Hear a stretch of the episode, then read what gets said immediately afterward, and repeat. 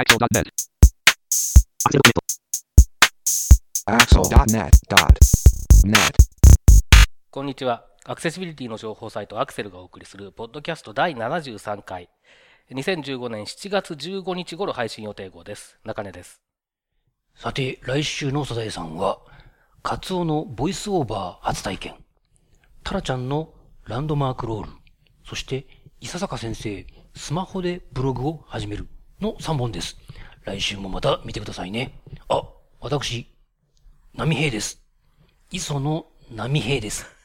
波。73度目まして、インフォアクションの植木です。山本泉です。はい、よろしくお願いしま。ます苦しかったなちょっと、ちょっと先が読めない感じでしたね、今のはね。そうですね73じゃんけんぽんをどうすかですよね。じゃんけんぽん。はい。あー、ふんがほごの。にゃにゃ。うがおがダメがになってダメになったことにより、あ、なるほどそうね。なんですよ。ああ、そうか、そうか。僕は、僕はね、もう、がほんごで止まってたね、それだいぶ前ですよね。あ、そう。そうですよ、もう。あ、そんなに？はい。多分、15年ぐらい前の話マジか。そうなんですよ。知ら、ましてたけど。っていうか、まあ、その話は置いといて、はい。ウィキペディアによりますと、7月15日といえば、7月15そのシ日。リーズか。はい。なんと、マラソンレジェンドの瀬古利彦さんのお誕生日です。はい。そうですか。はい。はい。はい。瀬古選手といえば、はい。SB。はい。はい。SB といえばカレー。今はい日簡単ですよ。はい好きなカレーは何ですか、これからみんな暑くなるってカレーの季節ですからね。ということで、中根さん、好きなカレーは何カレーですか？えーっとね、選択肢があるときはカツカレーですね。いいですね。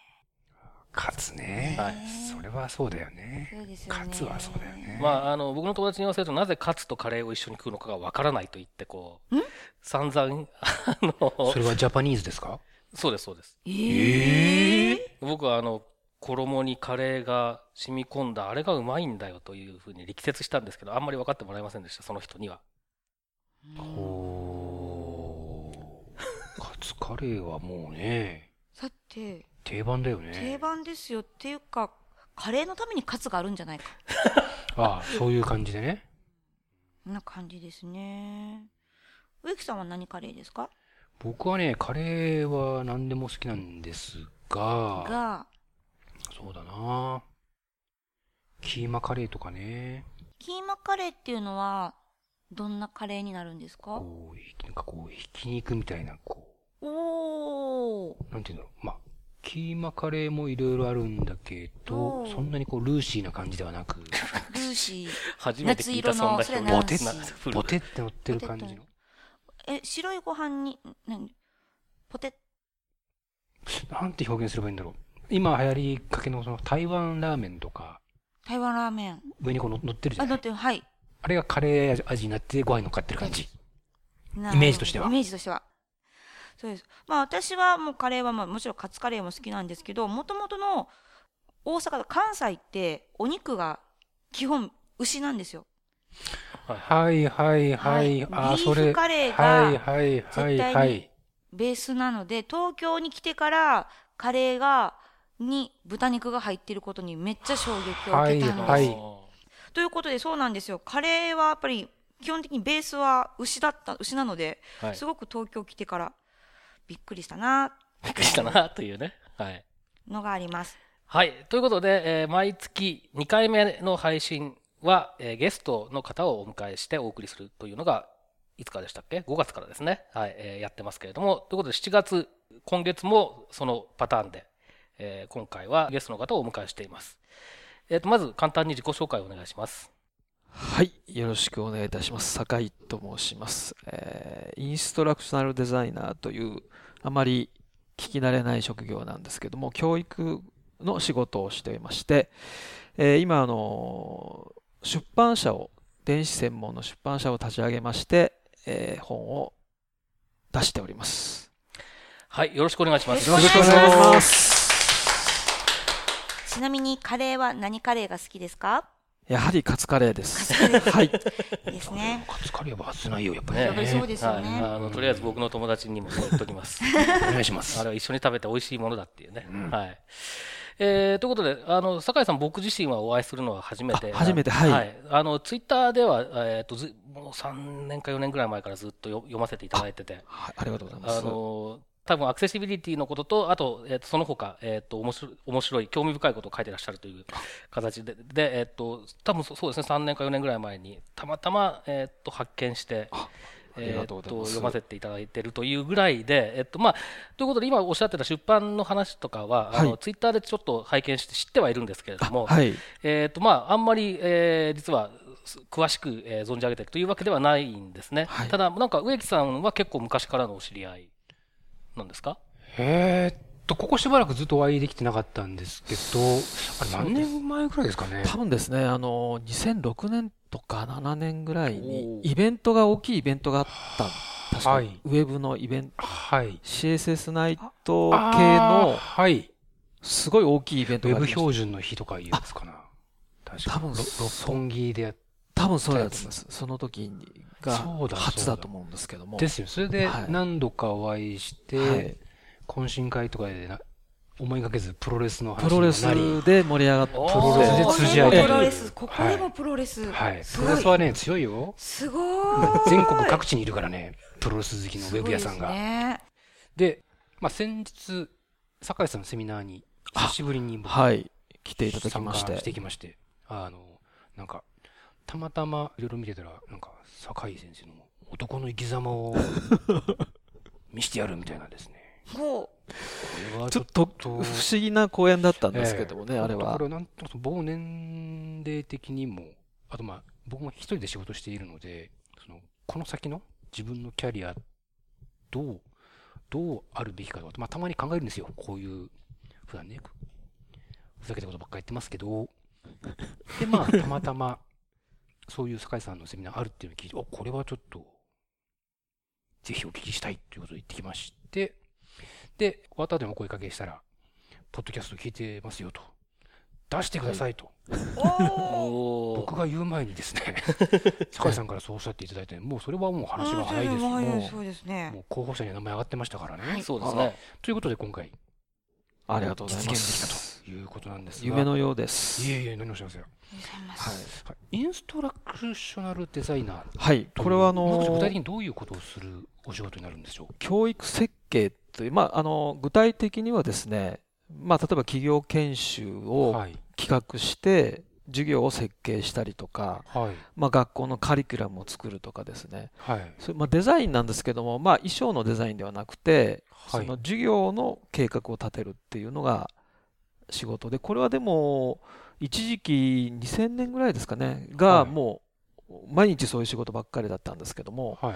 まあ、徐々にあの映画を撮らない映画監督みたいな 感じではい。肩肩書きだけ残ってですねちょっとまあ違う仕事本を書いたりとかええ。執筆する仕事がまあメインになってあまりちょっとやらなくなったんですけども、まあ、再びまたちょっとこう増えてきた感じで。はい。ですからまあ本業なんですけども数は少ないみたいな感じです。なんか僕、酒井さんのイメージって、こう、結構ウェブのデザインなんかをごご自分でやられるそうですね。本が随分書かせていただきまして、ねええ。はただずあの全然専門ではなくてあ、そうなんです教ね。育がす、まあ、本業だったんですけども、まあ、ウェブの本がどれぐらいですかね？40冊ぐらはいい、今書かせて、アマゾン見たらアマゾンで40冊。今、検索結果40件中って出ました。えでまああのウェブのイベントにも出させていただいて、はい、ですよね。えーなんですけども実は本業は全然違うという。うん、その教育っていうのは、はい。あれですか、えっと、どうどういったと人たちを対象にした、どういった内容の教育っていうのが中心だとか、もう何でもかんでもだったのこれはですね、はいもういろんなのが来ます。あの企業が例えば製品、新しい製品をはい作ったり、サービスを展開するときに、営業の人にここういう製品特徴ですとかっていうのをこう教育するんですね。はい、はい。でそういうのをこちらでカリキュラムを考えて、例えば営業の人たちにその自社の製品、ここがポイントですよとかっていうのをこう授業で教えていくっていうのを、はいですからいろんな業種はもういろんなのがありました。基本は企業向けって感じ？企業がやっぱ圧倒的多いですね。学校もあるんですけど、学校はやっぱり大学とかじゃなくて専門学校とかが多いんですけども、だから結構あのいろんなことをやりましたね。いろんなジャンルがあって面白かったですけどもね。その、今は一人出版社とはい。いうことで活動されてるわけですけども、その辺、まず一こ人出れはですね版社って何ですかっていう。あのーなりたくてなったわけじゃなくてですね。実はですね昨年あの出版社を作りたいということでいろんな人に声をかけてですねはい。そして著者までちゃんとあのお話をして一緒に本を出しましょうという夏ぐらいまでもうかなり順調にですね言っていたんですがあの資金調達をしなかったんですねしなくても大丈夫な感じだったのではい。それ以前からコンテンツを売っていて、まあ、それが結構売れていたのであの大丈夫だろうと資金調達はいらないというふうに判断したんですが、はい。えー実はあの特殊なビジネスモデルを持ってまして、えー出したあのコンテンツをですね販売したものを6ヶ月で販売終了にしてですねそれで、えーそれを無料で公開するっていうビジネスモデルなんですね。で一番あの売れているコンテンツが一番最初に販売終了になってしまいましてはい。すごい売れてたんですね。はい。すごい売れてる。あの Adobe Muse っていうあのソフトのはい。映像のコンテンツを最初にでそれがすごい売れてたんですが6ヶ月経ってしまいまして売れてるのに販売終了したらばですね収入がほとんどなくなりまして。え、その、6ヶ月っていう期間は誰が設置した私が設定して。自分で。はいというのはその無料コンテンツ誰でも学べるその Open Education っていうのを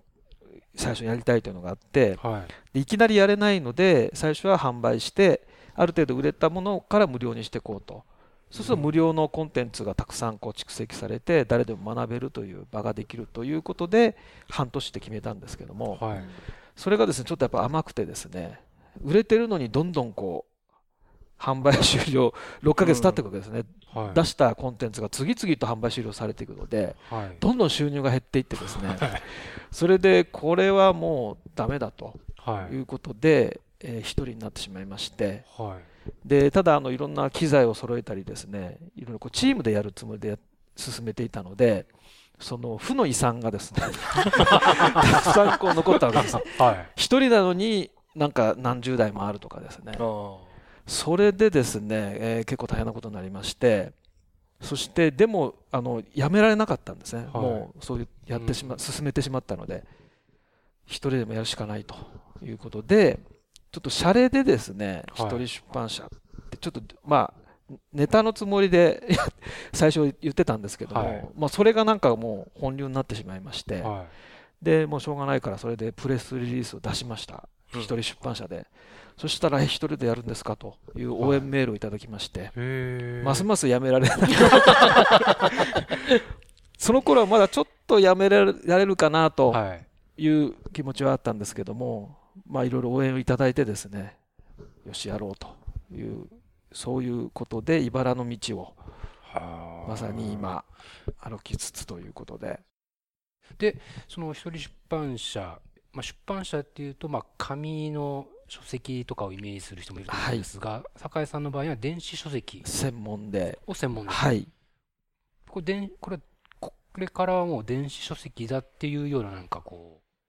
そうですね。あの、まあ、パブリッシュう、はい、講義のパブリッシュっていうことで、まあ、本に限定してなくてオーディオブックとかあはい、えそれからあのもちろん映像のコンテンツもありますしでそれがですねこう、まあ、全部連動していてうんうん、で、えー本を買った人が今度その続きをオーディオブックで聞いてもらったりでそれでもっと学びたいっていう人がいたらばそのオンライン講座の方で学んでもらうとかっていうような、い、ろんなメディアをこう複合させてですね。はい、それで、まあ、本がメインなんですけれどもやっぱり本はなかなかあの紙の本ほどですね数がやっぱり出ませんのでまだ。いろんなあのコンテンツをこう組み合わせるということでこう収入の柱を何本も立てるような形で、こう全体を動かすというようなそういう今形にしてます。その電子書籍もあれば、はい。オーディオブックもあれば、はい。い、くつかのメディアをこう使い分けてる感じはい、そうですね。結構あの、オーディオブックの方がいいっっていう方もそういう方もいらっしゃいますし、あと、まあ、本でもですね、あのその習得本だとやっぱりあの紙の本と紙の本は完全にあのページ数の制約があるんですけど、はい。電子書籍もあんまりあの長いとですね、うん600ページとかとなるとちょっと大変なので、うんそうするとやっぱりある程度こう情報を整理しちゃうので、はい。結構それで肝心な部分がこう飛ばされてしまったりするのであの映像の方が良いいい場合もあるので,、あーで映像の方で学びましたっていう本は買ったけども映像の方で学びましたっていう方もいらっしゃったんで、はい。ですからまあそういう本で分かりづらいのは映像にするとかですねはい。そういうふうにそれを全部もうパブリッシュっていうふうに言って出版っていうのにも一括りにしちゃってるんですけどうん同じコンテンツを書籍でも出し、はいそれを映像バージョンも作り、はい音声バージョンも作りみたいなこともあるんですか？あります。それもやりました。あの本で売れなくてですね。はい。であこれは映像の方がいいのかなと思って映像であのスクリーンキャストっていう、はい。まああの記録して、ええ。音ナレーション入れてそしたらそっちの方が売れたりとかですね、そういうのもあってそれあじゃあこれは映像の方がいいのかなというふうにしてまあこうトライアンドエラーしながらですね。はい。こういうものはあの映像の方が合ってるとかですね。こっちは本の方がいいとかっていうのをこう探りながら。これ普通の多分紙の出版ではまずできないと思うのうん。で、まあ、電子だからできるかなという感じ、うん。あの今そのこっちだったら映像このやつだったら紙あのはい。本とかっていうのを、なんとなく今はどこっちこういうものはこう映像の方がいいとかっていうのは見えてきているんですか？あのだんだん分かってきました。あの最初はこう手探りだったんですけどもあのさっき言ったようにあの半年でし販売終了して無料にすると無料にした途端たくさん人が当然 あ集まるわけですね。はい。そうするとそこでですねいろいろあのやっぱり意見がもらえるようになるのでうん。あの今までこう初心者向けというふうにこちらで考えていたものがですね実はちょっとずれていてももっと違うところに問題があったみたいのがその無料の方の利用者の声から分かってくるんですえーなるほど、なるほど。こここにつまずくだろうなと思って詳しく書いたところが実はそこはそうでもなくてこっちの気づかないところでもっと落とし穴があったりするんですね。その初心者ならではのといいますか。はあくまでも上級者から見た初心者はこうつまずくだろうという判断なのでそれがちょっと間違ってる場合があって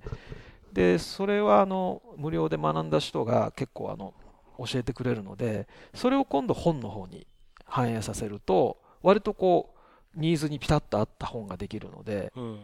それがまあいあの昨年の1月から映像をやっていたので、まあ、1年ぐらいでだんなんとなくこうこう分かってきたという。うん。よくその、有料コンテンツは有料コンテンツでありはい。つつ、並行して無料コンテンツを用意して、はい。両方こう、まあ線を引いてずっと置いとくっていうやりがやり方もあると思うんですけど、はい。その坂井さんの、まず有料で出して、6ヶ月経ったら全部無料にする。っはい。ていうその、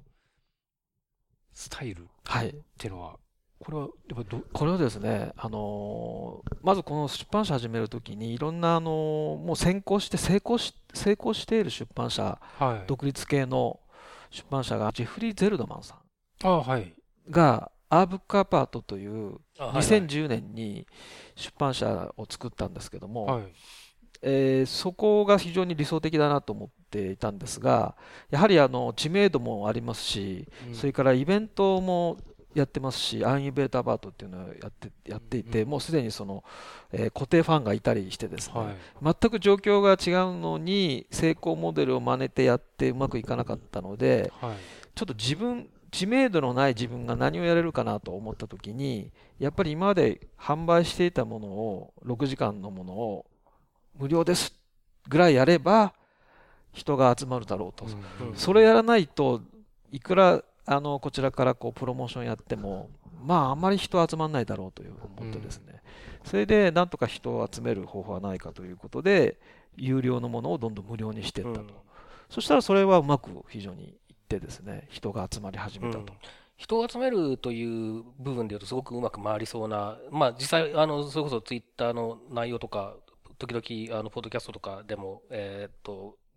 会長してると、そうそういう印象はあるんですけれども、その、買った、有料で買った人たちからの反発みたいなものってのは特になかったんですか、これがですねあると思って、ええ。あの覚悟していたんですがあの一つも今のところはなくてへでそれあの、まあ、最初は何もう売って終わりだったんですけども今はですね読者向けにですね追加版っていうのをたくさん作っていて一冊買った本に対してあの追加版っていうバー違うバージョンのものを作ってそれはもう読者だけが読めるような形で買った人だけが読める。買った人だけが読めるようにしといてるほどなるほどですからそれがどんどん増えているので、うん。まあ、読者読者サービスですね。読者の方向けのコンテンツっていうのを小さなものをたくさんこう追加しているのでおまけがいっぱい。おまけがいっぱい。うん。でですからまあ無料にしてもずっとその追加版は読者に提供されるということで今あのなんとかお願いいたしますと。なるほど。いうことで、えーさせていただいてます。でも一人でやってらっしゃると、その、はい、常に出し続けていかないと、そうなんです収入がどんどん。そうなんです。それでですね、大変なことになってまして、それで、まあ、い全部今、一人で、本当に一人でやってるんですけれども、あの、今後はですね、ええやっぱり著者の方と一緒にですね、作品を作っていくしかなくて、えー実はもうそういう方向に少しずつこう、まあ、切り替え始めてまして、はい。はい。次出すのがですね、あの、医療関、医療とロボティクスということで、はい。へええーそちらの方はもう完全に、実は漫画で今度出すんですけども、うん。漫画を描いていただいたりとか、えーいろいろその監修で大学の先生に監修してもらったりとかっていうことで、まあ、一人出版社のスタイルは変わらないんですけれども、はい。まあ、いろんな人と協力してコンテンツを作るというふうに今変えている最中です。はい。クリエイティブエッジスクールブックス。はい。という、これはもう変わらず、これからも。変わらず、はい。で、結構いろんなテーマのはい。ものにまで出されてるんですよね。はい。まあ、ウェブに関係するものもあれば、はい。電子教科書みたいなはい話もあれば、で僕があこんなの酒井さんやってるんだって思ったのが、はいあのみんなの、ウェブってはい。それは優しいウェブ優しいウェブ。優しいウェブ、はい。あれはなんか子供向けにそのいわゆるアクセシビリティのような考え。方をこう教えるっていう内容だったと思うんですけど、はい。それはあのまあ最初のきっかけはですね、あのやっぱりそういう一人でやっていた時にほとんど寝ずにやっていた時期がありまして、はなんか気がついたら3日座っていたみたいな、なんか窓の外がですね、こうタイムマシーンのようにですね、明るくなったり暗くなったりみたいな、そういうことをやっていたら、あの体調崩し、なんか握力がなくなっちゃいまして、それであのマウスもなんか操作できないぐらいの感じになってですねそれであの荷物が持てなくなっちゃったんですね。うん。で階段登るときすごい大変で、であの駅の階段登るときにですねあの手すりはい。に捕まって休みながらとかってやっていたらですねは外国あの観光客の方がいはい。ファミリーがですね、はい。あの荷物持って手伝って 上まで上がってくれたりしてですね、えそれであなんかその見えてる風景が変わってきてえはい。今まであの普通にその駅でね階段上り下りしてたんですけども、うん。なんかその荷物すごい重たい荷物持ってる人とか、はいその妊婦の方とかベビーカー持って上がってる人とかそういう人たちがこう急に自分がそういう立場になっちゃったのでうん。目に入るようになってですね、はい。あこれはなんか本にちょっとまとめておいた方がいいかもしれないというのが最初でへで特に子供に多分見えてないと思うのでそういう風景を見せてあげたいということでなんか絵本みたいのが作れないかなっていうのがあったんですけども、はい絵本はなかなか私に才能がなかったみたいで、はい。ちょっと違う感じの本になっちゃったんですけども、うん。それがきっかけで出した。なるほど。や。つです。ねちょうどその駅でどうこうっていうのをツイッターに書かれてたのは、あのすごく印象的で覚えてます。ですからなんかその本の表現っていうのはすごい難しい話をよく絵本であの表現して分かりやすくしたりとかっていろんな手法があってで今回あの医療のあの本は漫画にしたっていうのもあの中学生高校生に読んでもらいたいということで、まあその表現をちょっといろいろ試してみたいなとうん。いうことでちょっとね特殊な感じの本にはなってるんですけどもまあ、それもやっぱりあの多分編集者がいて出版社で出すっていうと絶対ボツになるうん。本だと思うんですけどうも、ん。ちなみにこのクリエイティブエッジスクールブックスってこの名前のはい。こう意味とか思いとかなんかあるんでしょうか？そうですね、あのーまあ、あのちょっと尖った感じの最初やりたいということで、そしてやっぱ学校の雰囲気を出して、出版社なんだけども、うん。学校の雰囲気を出したいとはいはいはい。いうことで、まあ、そういう名前にしまして、で、えーまあ、一応やっぱ本にこだわりたいということで、最後に、まあ、ブックスと、ちょっと長いんですけども、はい。えなので訳して CESB、ーもっと覚えられない。短縮してもな覚えられないという。これ坂井さん今今今この7月、はい。皆さんに一番おすすめしたいものってなんか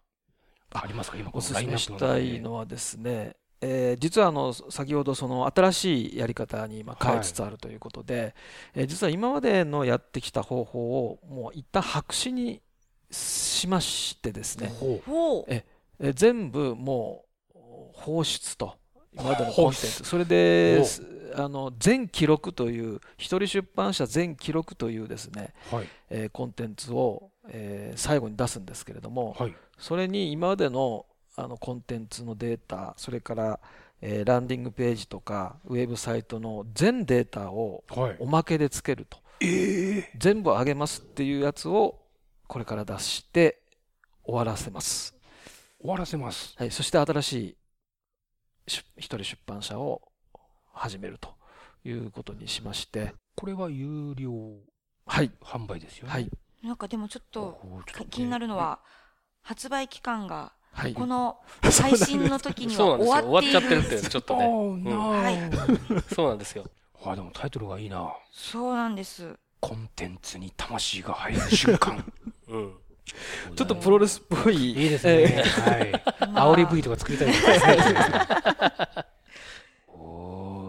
ちなみにその先ほど出た、えー、と優しいウェブとかもそうですけど、そういったはいコンテンツっていうのはじゃあ、そこの段階で一回なくなる感じですか？そのサイト上からは。えー、と一応残るんですけども、ええ。ーまあ、販売終了が来ますので、え。あの無料化されています、これから先そうい。った形で、まあ、ずっと読みたい人は読めるってはいいう状況ではあるわけですね。んなるほど。ですからあのもうあの普通ちゃんとその会社会社というか、まあ、出版社であれば、はいまあそんなことをやらずにですね まあ普通にやるわけですけれども新しいことをやり続けないとなかなかあの、まあ、電子というのはやっぱり紙の本だともう完全にあのシステムが出来上がっていてあの本を出すと、まあ、日本全国の書店に回ってあとは営業の方の努力で本をこう並べてもらうとかっていうなんかシステムができてるんですけど電子の方ってもう全然、うん。もちろん Kindle とかはい楽天コボとかストアはあるんですけれども、えーな何でもできる代わりに、えーその基盤が何もないということなので、うんあのーすごい不安定なんですね。ですから常に新しいことをやり続けてやっぱりそのスタイルをちょっとこうちゃんと作っていきたいなということで、そうすればあの長持ちするだろうということでいろいろチャレンジしてやってます。あの、まあ、今、独自の、独自の、えーっと、なんですかね、仕組みで、えーっと、出版を、まあ、やってらっしゃるということなんです。で、そのアマゾンとか楽天とかっていう名前も出てましたけれども、あまあ、例えば、ああいう既存の、えー電子出版プラットフォーはい。ムで、まあ、個人が使えるものもありますけれども、ああいったものではなく、えーっと、独自のものでやるっていうのは、やはり、その、自由度の高さっていうところなんですか？えーとですね、あのやっぱり出版社作るときにあのまず実現したかったのがその本を買ってくれた人といろいろやり取りができるようななそういう仕組みが作れないかなとそうで思ったんですすね。ね。そうしたらもう既存のものっていう選択肢はほぼないですよね。そうなんですね。誰が買ったかわからないじゃなくて、まあ、個人情報がを取得しなくてもですね、えーなんかその買ってくれた人に今あの読者ページっていうところにその追加版をどんどんこう入れていって、えまあ買ってダウンロードして終わりではなくてまたこう何回か見に来てくれるようにしてるんですけどもでその時にいろいろそのあのこういうあの要望があったらくださいっていうのにあの結構メールをくれたりするので、でそうやってあの、まあ、読者の人とこう付き合っていきたいと。でそうすると Kindle とかすごい便利であの Kindle も出すと多分そっちの方が売れそうな気もするんですけどあえてあのあの直販でえーやろうということでそれはまあなんかうまくいったのかなという感じはしますね。あの昨年のその危機の時にですねえー一人になってしまうっていう時にもうダメだっていうのを Facebook に上げたんです ちょっと弱音を上げたらですねその無料で学ばれた方からあのちょっと支援をいただきましてですねああ、それもなんとなく覚えてます。もう何人も助けられましてもうその応援もあり金銭的な援助もあり、えーそれも全部無料で学ばれた方なんですけどもはい。だからああなんかすごいやってよかったなといううん。そのこの間のセミナーで話を聞いて印象に残ったことの一つがその電子とかデジタルって言ってるんですけどそのいろんなそのマーケティングとかプロモーションみたいな話も聞かせていただいてその中でリアルな場でまずことを始めるみたいうんな。話があってそれがすごく印象に残っているはいそのあたりと体体験談というかちょっとお話聞かせてもらってもいいですか？そうですね、あのやっぱりネットでこうプロモーションが効くというのは、ある程度やっぱ知名度もないといけませんし、なんかすごい人気のあるブログをやってるとかですね、メールマガジンやってるとか、そういうのがないと、まあ、届く範囲ってどうしてももう決まってしまうので、何回もこう宣伝してもですね、やっぱり途中で止まってしまうと。えーいうことで、まあ、まずはその実際のリアルの場で、えーいろんなイベント参加したりとか、で、特に集中的にやったのが、あの訪問ワークショップという、こちらから出向いておっしゃいますっていうのをやって、最初ですね、えー最初無料でやろうかと思ったんですけど、多はい。分それやったら死ぬなと思いまして、それでう、ん。えーでもすごい安く、1えー5000円、3000円とか5000円とかで、えーやってですね、で、いろんなとこ回って、はい。それでもうあの訪問なので会社のオフィスの会議室だけじゃなくてあのデニーズとかですね。ドトールとか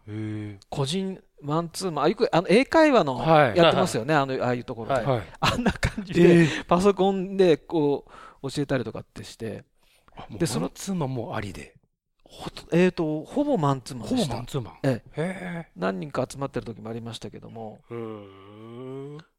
でそこでいろいろな話あのこういうのがとこがわからないとか、うん。今こういう会社でこう任されてるんだけどもうまくいかないとかっていうのをあの聞いてそれを全部本にはあ。本の方に反映させていったえああなるほどなるほど。はい。なんか、今朝だか昨日だかもは早朝ワークショップとかや書かれてましたね。なんかえらい早い時間に書かれてびっくりしたんですけれども。今あの早朝英会話とか、はいはいはい。あのなんか朝早くはい。そういうカルチャークラブみたいななんかっていうのがすごいちょっと流行ってて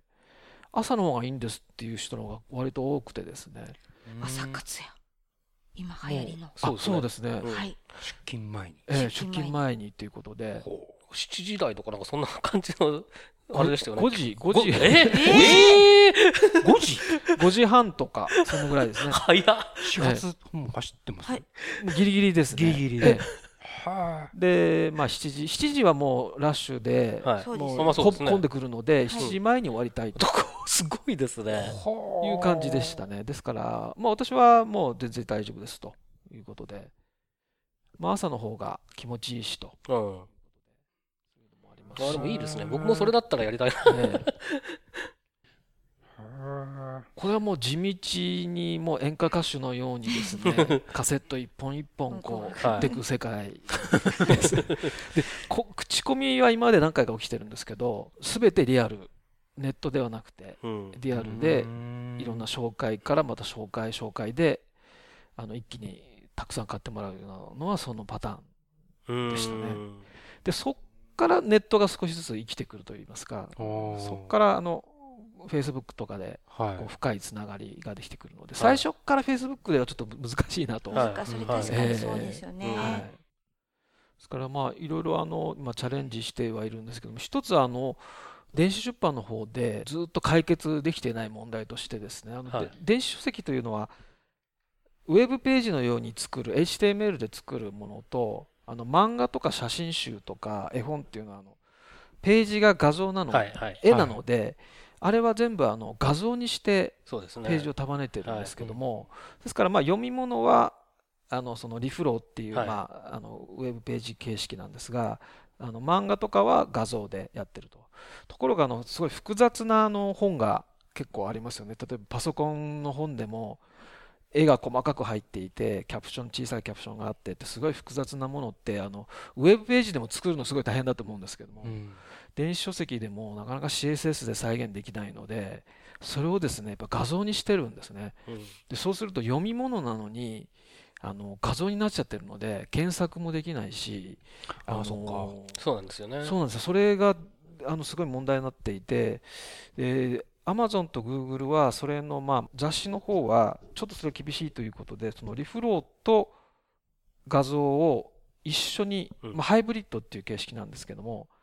通常はあのこう、まあ、PDF のようになってるんですけどトントンってタップするとふっとこう電子書籍みたいな文字だけの画面に切り替わってでそこから電子書籍のように読めるんですよでまたトントンってやるとその PDF に戻るっていうはい。ハイブリッドっていうので雑誌を出していてそれは一つの方法でうん。アクセシブルでしかもあの紙の雑誌と同じように見たい人も両方のニーズ満たしてると。ただなかなか多分作るのが大変だと思うそうの大変でですね。ですからそのそういう読み物で複雑なレイアウトのは全部画像になっちゃってるので、えーそこがね今すごいどうしたらいいのかなっていうふうにこう 私も出す時にどっちがいいのかなってですようねん。多分その、まあ、それこそ Amazon の話も今ありましたけれども、Kindle なんかのものでも、そんなに複雑じゃない表とかでも結構画像になっちゃったりしてますから、そうなんですね現状としてははいなかなかやっぱりそそこをコストを、えーそんなに、えーかけずに、かつ、でも使いやすくアクセシブルにっていうのは多分今、一つの大きな課題なんだろうなっていう印象はありますけれどもね。ですからアマゾンはあの顧客第一主義ということで、そういうのは売らないっていうふうに言ってどっかで切り替えるという噂があるんですね。うその今画像で出してるその文字物でビジネス書とかそういう複雑なレイアウトのもので画像のものは例えば PDF のテキスト付きのものに切り替えるとかですね。あの実は教科書は PDF ベースになってるんですけどもそれ以外はやっぱ画像になっちゃっていてですね。ですからそこをそうするとその画像の本が残っちゃうというかうん。それはそれでまた残ってしまったりするので、ただここがまあなかなか難しいところで、私もそのちょっと複雑なものを出すときは、まあちょっと PDF では出してるんですけれども、どういう方法がいいのかなというふうに。で、ちょっとこれからの話を伺ってみたいんですけど、一つのキーワードとしては、僕から言うのもなんですが、はいフォーメディア。す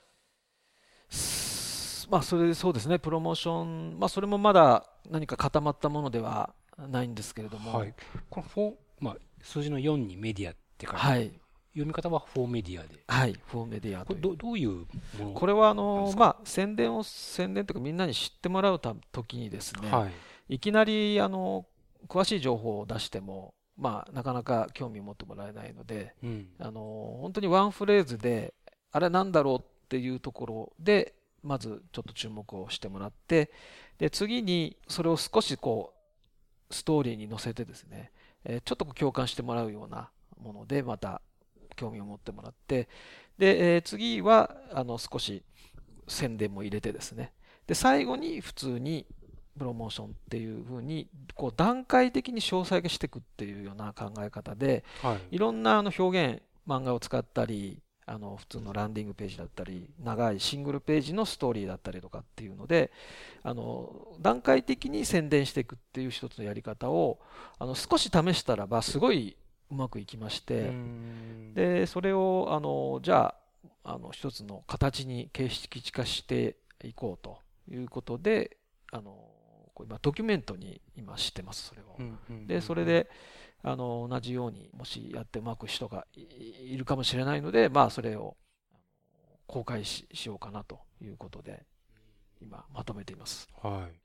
今出てたその中で、その少し、すごく長いシングルページだったりとか、はいそういう、結構いろんな事例を研究されてるなっていう印象なんですけれども、はいそんな時間があるのかっていうぐらいお忙しそうなんですけど。いやもう本当にですね私はあの図書館がまあ好きと言いますか好きになったんですけども、今回あの認知症の今やってるのでちょっと勉強しなきゃいけないと思ってですねどこに認知症の本が一番あるだろうとうん調べたらば都立中央図書館とはいいうところすごい大きいはい。あの何階建てでしょう5階建てぐらいのものすごい大きいですねまあ一番多分本があると思うんですけども国会図書館以外だとですね、はい。そこに通いまして認知症の本を全部、えーそこにある本を 全部そこで読みましてですね、はで、えーそれをあのアイデアノートっていうのを毎回本を作るときに作るんですけどい。も、はい。えーそれがですね6冊になりまして普通のあのノートなんですけれども。でそれをもう毎日見ながらですね。あの私デジタルだとですねなんかあの、えーあその見てるときは頭に入ってるんですけどスイッチオフにするとなんか頭もスイッチオフになるのかなんかわわ忘れちゃうんですね、はい。だから紙に書いてですねはい。でノートをこうパラパラ見るっていうこと、まあ、それがアイデアノートのメインなんですけども、はい。でそれをも見ながらですねあのこうストーリーを考えてたりするんですけどもですからあの例えばフォトショップの本を作るときにフォトショップのファイルメニューをクリックする絵でこう書いてですねはい。ボールペンでこうノートに 書いてはい。とかってやってるんですねはでそうやってこうアイデアノートっていうのを作って毎回ですから本一冊に必ずアイデアノートっていうのが何冊かあるというようなうん、それがまあ一人出版社の資産だっていうふうにねおっしゃってますよそうですね。はい。この間あのサーバーが止まるっていう危機がありまして その時にあの去年も一回危機があった時は機材を全部売ってなんとかしたんですけどはい。あの今回はもう本当はまずいと思ってたんだけどもそのアイデアノートがもうできてたんではい。まあいいかなとはい。一からやればいい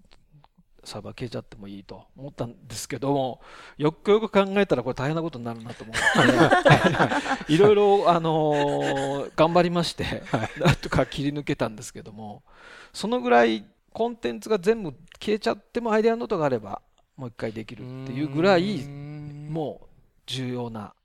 ものに今なってますな。るほど。まあじゃあそういう意味で言うとその出版されるコンテンツに関係する部分であ,、はいあれそのまあそれを、えープロモーションしていくスキームであれ、はいもうそういった調査にかけてる時間がすごく多いってことなんですかね。そうですね。で、やっぱりそれがあるとですね、あの、それがないとどういうことになるかというと、調べながら書かないといけないんですよ。うんうんうん。執筆するときに、そうなんですよね。調べながら執筆やってるとすごい時間かかるんですよ。そうだったらば最初にですね、図書館行って、全部頭に入れるわけです。あの、あらゆる本を読んで、はい。アイデアノート作って。で、全部頭に入ると、スラスラってこう、何も見見ずに、こう解説できるようになるんですね。でそうなるともう何にも見ないでもうそれこそ本当にドトールでですね朝かはら執筆ができる、何にも調べなくてうん。いいんですね、と早いんですよ執筆が。それやらないとですねもう調べながらあれこれどうだったかなとかですね、はい。あのインターネットで調べながら執筆するんですごい時間かかっちゃうんですね。でもいざ書こうと思ったらあれについて調べてなかったみたいなことはあんまりないですか？そうそういう形だと。最初はあったんですけどだんだんやっぱりああの分かってきてですね。自分の先回りができるようになって先るなるほど、そうか、それはでもた、はい。確かに訓練みたいなとこあるかもしれないですね。そうですね。すごいな。え、でも、一回読んじゃえばもう頭に入っちゃう。あのか書かないとダメです、あ書くのか。ええ。あやっぱり書いてはい大事なところを書いてそれをねまた何回も読むんですね。なるほど、なるほど。はい。でそうするとあのふっとこうぼんやりしてる時にその書きたいものがもう頭の中でこうだーっと文字が頭の中で出てくるような感じイメージですね。でそうなそういう段階になったらもう執筆開始してそしたらもうだーっと、しふあのテンポよく書ける。あー。まあでも確かにそうじゃないとあれだけのラインナップはなかなかねうん。って感じがですよね。どうですか？あの、坂井さん、デジタルパブリッシングはい。と、そのアクセシビリティ。はい。まあ、さっきその検索性みたいな話ありましたけども、はい。そのデジタルってやっぱりアクセシビリティ、はい。結構親和性がいいと思うんですけど、はい。何かこう、今までやってこられて感じること、感じてることって何かありますか？そうですね。やっぱり電子書籍最初興味持ったのが2009年なんですけども、はい。その時にあの EPUB っていうのが今あの事実上の標準とされてるんですが、それがですね非常にあのそれまでの電子書籍フォーマットっていうのはまあ、あのそれなりにアクセシブル考えられてたんですけれども、まあ、ちょっともうちょっとやらないといけないかなっていうことだったんですけど、うん、EPUB はですねあの、まあ、あの IDPF っていうところが策定してるんですけどもそこがあの2つの団体と連携していて1つが W3C で、はい。まあ、HTML、CSS 使ってるので、まあ、W3C と連携していてもう1つがあのデイジーコンソーシアムっていうですねうん、すね。録音図書のあのデジタル録音図書の標準規格をやってる。そこの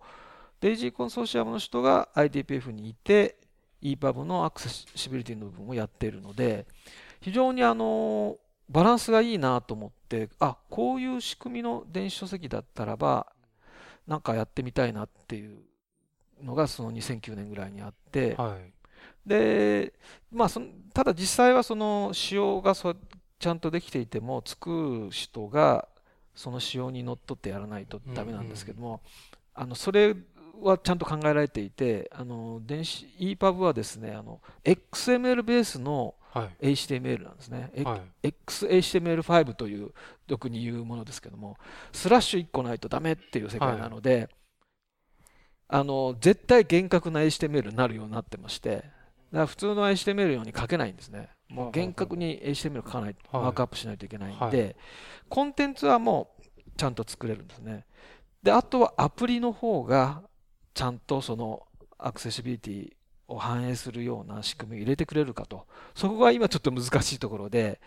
なんかスペシャルなやっぱ対応になってるのでとりあえず基本機能だけ入れとけばいい。なんか余裕ができたらアクセシビリティのあのメディアオーバーレイズっていう EPUB のあの仕様がアクセシビリティをまあ主なコアな部分なんですけどそこをねやっぱりちょっと切り離してやってるので余裕ができたらって余裕そんなこと言ったら絶対つかないのでいま、だに少ないんです。そのせっかく仕様にそういうであのデイジーコンソーシアムの人が作った仕様が入ってるのにアプリに反映されてないのででコンテンツもそういう仕様でみんな作ってるのにあのー、そこがねちょっとねやっぱりブラウザーも一時期そういう時期あったと思うんですけども、はい、同じ問題があってやっぱり開発コストとかの問題もありますし最初から必要な仕様だったら多分入れると思うんですけども、もうなんか段階作っちゃってるんですね。最初は基本でここまで。で余裕があったらこっちもっていうふうにやってるのでそこがねちょっと今まだいまだに解決できてない、うん、EPUB の仕様を全然まだ発揮できてないというところがあります。そうですね、今、やっぱりそのいくつか、えーと、視覚障害者でも使える EPUB の閲覧環境とかっていうのはありますけれども、はい、そこまでちゃんとしててこう、これは誰にでもお勧めできるっていうものをまだ、まあ、僕は知らないだけかもしれないですけども、なかなかそういう決め手になるようなのはまだ出てきてないかなっていう印象ですね。そうなんですねそれでもう待ちきれない人たちがそのアプリじゃなくてもうその HTML5 と JavaScript で作ってしまおうと、はいはいはいはい、もうブラウザーベースでアクセシブルなリーダーを本を読むシステムをもう HTML で作っちゃおうと。いうような動きも出ていてそういうもうプロジェクトももう動いてるんですけども。そうですね。なんかメディアオバレーズとかにはまた多分対応してないと思いますけど Firefox のアドオンで動く EPUB リーダーなんかもかなりアクセシビリティそこそこ配慮されてるものがあったりとかしますからね。ねはい、はい、ですからまあなかなかあのどうしてもあの高齢者のためとかあのやっぱりそういうアプローチをしちゃうので、うん、あの視覚障害の方とかってやっちゃうんで、うん、機能としてはやっぱりスペシャルになっちゃうので、えー、進まないというか最初からこうなんだよっていうような何かねそういうものを見せていかないといけないかなっていうのはこれ今後のやっぱり引き続き啓蒙していかないといけない。うん、でそれをあまりその専門的にやらず、まあ、さっきの優しいウェブじゃないんですけども、はい、まあ、漫画にするとかですねちょっとイベントにするとかそういうまあ気軽にこう入り入ってきてもらってこう伝えてでじわじわあのまあ空手でよくあの子供に最初から武士道とかってやると子供全然興味示さないんで、うん、瓦割ったりあのバット折ったりしますよね、はい。はい。はい、そうするとあすごいって言って空手僕も強くなるんだって言って100人ぐらい入りますよね、はい、で残るのが10人ぐらい、はい、でもその10人がの最初から武士道とかって言ってると10人も入ってこないから最初100人入れて10人残ればいいと。うん。いう多分感覚で啓蒙していかないとうん。最初気軽にちょっとまあややそんなナンパな あれでいいのっていうぐらいにしといてたくさん来てもらってで本当に分かってもらう人が何人か残ればいいかうなっていうのを続けていければそれをまあ出版でやりたいなと。なるほどですね。と思ってます。はい。まあもう7月に入りまして、はい。2015年も後半戦が始まってますが、はい。じゃあ、坂井さん、はい。今年の2015年の後半戦に向けて、どのようなプランを？はい、思い描いていらっしゃいますか？まずあの日本はですね2020年にオリンピックがはい。開催されます、はい。世界中の人たちがですね日本にたくさん集まってあのワールドカップの時を思い出していただければ、至る所に外人さんがいらっしゃって、はい。えー公園行くとベンチで寝てるとかですね。もうどこ行ってもいろんな国の方がいこんな機会はちょっとないだろうということで、うん。うん。2020年にですね、はい。わ私もぜひアピールしたいとはい。いうことで、はい。えーいいろいろ、まあ、出版という形を使ってですね、はい。えーいろんなことを日本のものを紹介したいなとうんオリンピックの時に合わせてですね、はいあと4年ちょっとですけれども、うんうん。そういうことを考えていて、まあ、あの今やってる医療認知症のうんコンテンツって、認知症ってやっぱりあの長生きしている国ほどはい長寿国ほどですねねはい認知症の数が多いんですね日本は女性が87歳平均寿命、えートップなので認知症増えていますので、えーまず日本はこうやってますよっていうことを紹介したいなと思っております。なるほど。はいはい。あの今までまあそういう、えっとまあ、ウェブ関係ですとか、まあ、今回は、えっと医療とロボティクスとかっていうことで、えーまあ、はいろいろ幅が広いなということは先ほどから、まあ、何回か言いましたけれども今後手掛けてみたい分野とかっていうのはありますか？そうですね。やっぱり、まあまあ、まだあのこれからですけどその認知症っていうのがやればやるほどこれはちょっとやっぱり無視できないうん。問題になっていくなと。でただなかなかあの非常にこうシビアな目を背けたくなるですね、えー問題なので、えーまああまり積極的にこう皆さんがねこう集まるようなものでもないのでなんとかこれを伝え少しずつ柔らかく伝えていきたいなっていうのはすごいや、あのーし調べれば調べるほどその思いがちょっと出てきてまして。なんか認知症っていうだけでちょっとこうやっぱり無関係っていう感じになっちゃうと思うんですけどもそうならない何かをちょっと追求していきたいなといううん感じをしてます。じゃあしばらくはそこにはい、注力するという感じですかね。そうですね。うんはい。はい。あの1年間で1 0キロ痩せたんですか？いやーびっくりしました。もうこんな経験はなかったんですけども、はい。どんどん落ちていきまして、どこまで落ちるのかちょっとやってみようと思いまして、この際。ええはいそしたらもう本当に落ちました。12キロぐらいまで来ましたね。それは仕事しすぎで？食べなかったんです食べなかったからええあんまだから本当に簡単、もう例えばこの国今、このお菓子が3つありますが、はい。これで3日です。え例えば例えば例えばですね、そのぐらい、えーというのはその外がタイムマシンのように明るくなったり暗くなったりししてるぐらいなので、あれ今日食べたかなという時もありました。あああ、でもなんか最近は似たような感覚あし始めてる中華なん中華、本本中中華。あの、確かに、根詰めてやってると、時間過ぎちゃってて、あれまだ昼飯食ってないもう3時だとか。そうなんですよ。それででも、でもそんなにお腹空いてねえし、えで仕事続けるともう5時、6時、あれさすがにいい加減食べなきゃっていう。その私いい加減に食べなきゃがななくなくて、はい。ーそれであだったらカロリーメイトがいいだろうということで、カロリーメイトはアマゾンで箱で買ったんです箱がいい。はい。それを毎日、カロリーがあるから大丈夫だろうと思ったんです。まあまあそうですね。ええで大丈夫じゃなかった痩せただけで、どっかおかしくなったとかなかったですか？あやっぱりいろいろなところが、やっぱり問題が出てきました、確かに。ええで今はきちんと食事も、